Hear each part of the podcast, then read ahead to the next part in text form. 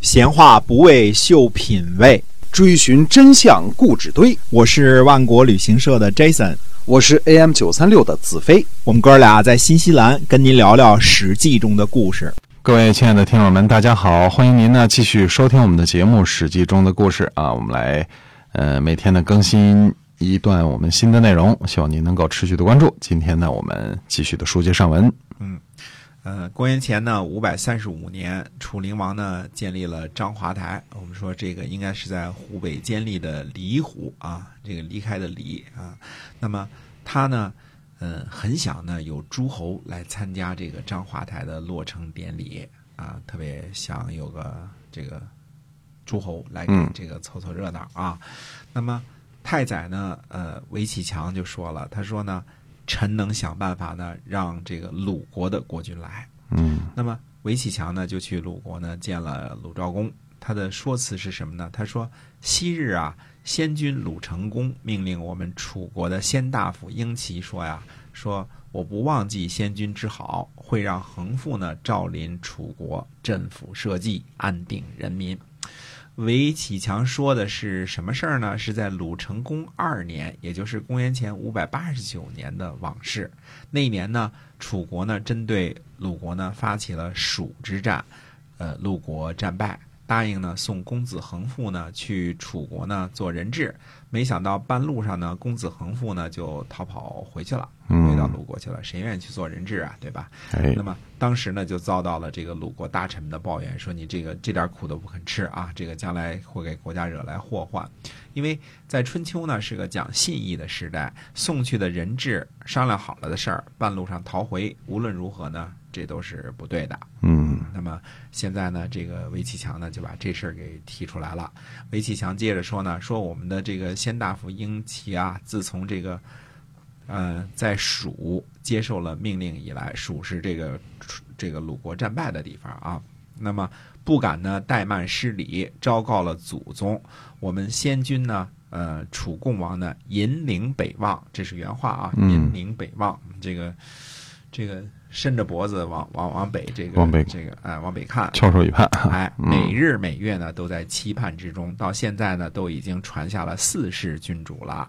那意思是，这事儿啊，楚国还没忘呢，就嗯，这意思啊。哎，结果呢，鲁国的恩惠呢还没有降临，只有鲁襄公曾经参加过我们先君的葬呃这个丧礼啊。嗯这个我们这个国君说呢，说孤与几位大臣呢心神不宁，没了主意，顾不上社稷，哪里能够感怀鲁襄公的恩德呢？嗯如果现在国君能够这个呃抬起您的玉指啊，您这个玉一般的脚趾头啊， 对那么来见见寡君，嗯宠幸一下楚国呢，以完成蜀之战的承诺。那么我们寡君呢，就是得到恩赐啦，嗯哪里还敢老记着蜀之战那点事儿呢？对，那样呢，先君的鬼神呢都会嘉许，又哪里只是寡君受贿呢？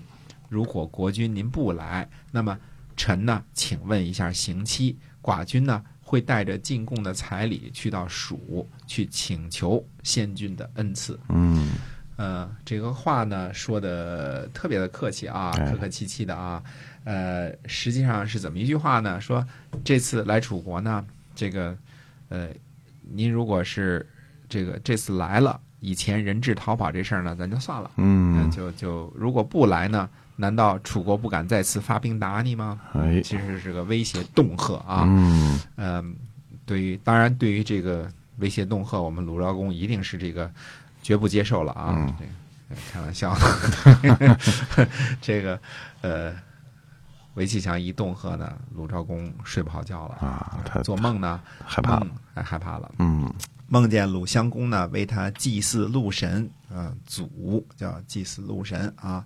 那么这个资慎呢就说了，他说国君呃终于去不了了，呃最终是去不了这个楚国的。说鲁襄公呢去楚国之前呢梦见谁呢？梦见周公为他祭祀鹿神，这是鲁国的这个祖宗啊。嗯呃，说周公为他祭祀鹿神，而这次呢是鲁襄公梦见的是鲁襄公来祭祀鹿神，说国君呢您不要去。这个子服惠伯说呢，说去，先君呢说没有去这个去过楚国，所以周公呢前来为他祭祀鹿神。而鲁襄公呢去过楚国，为您呢祭祀鹿神，指引道路。那那不去楚国，为什么呢？嗯，所以这个大臣们对于这个梦的解析也各不相同啊，各自这个引用自己这个这个能够能够说得通的话。实际上呢，这个子服惠伯呢是怕呢这个楚国的威胁，嗯啊会引起会引起战争啊。那么鲁昭公呢，最后最后呢还是决定去。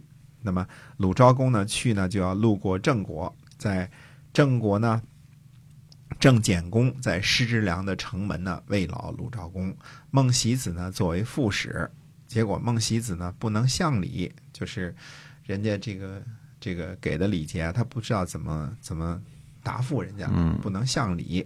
到了楚国的时候呢，也不懂得答谢楚国的交劳的礼仪啊，深以为耻。这个孟喜子啊，这个孟孟氏的家督啊，这个呃，我们。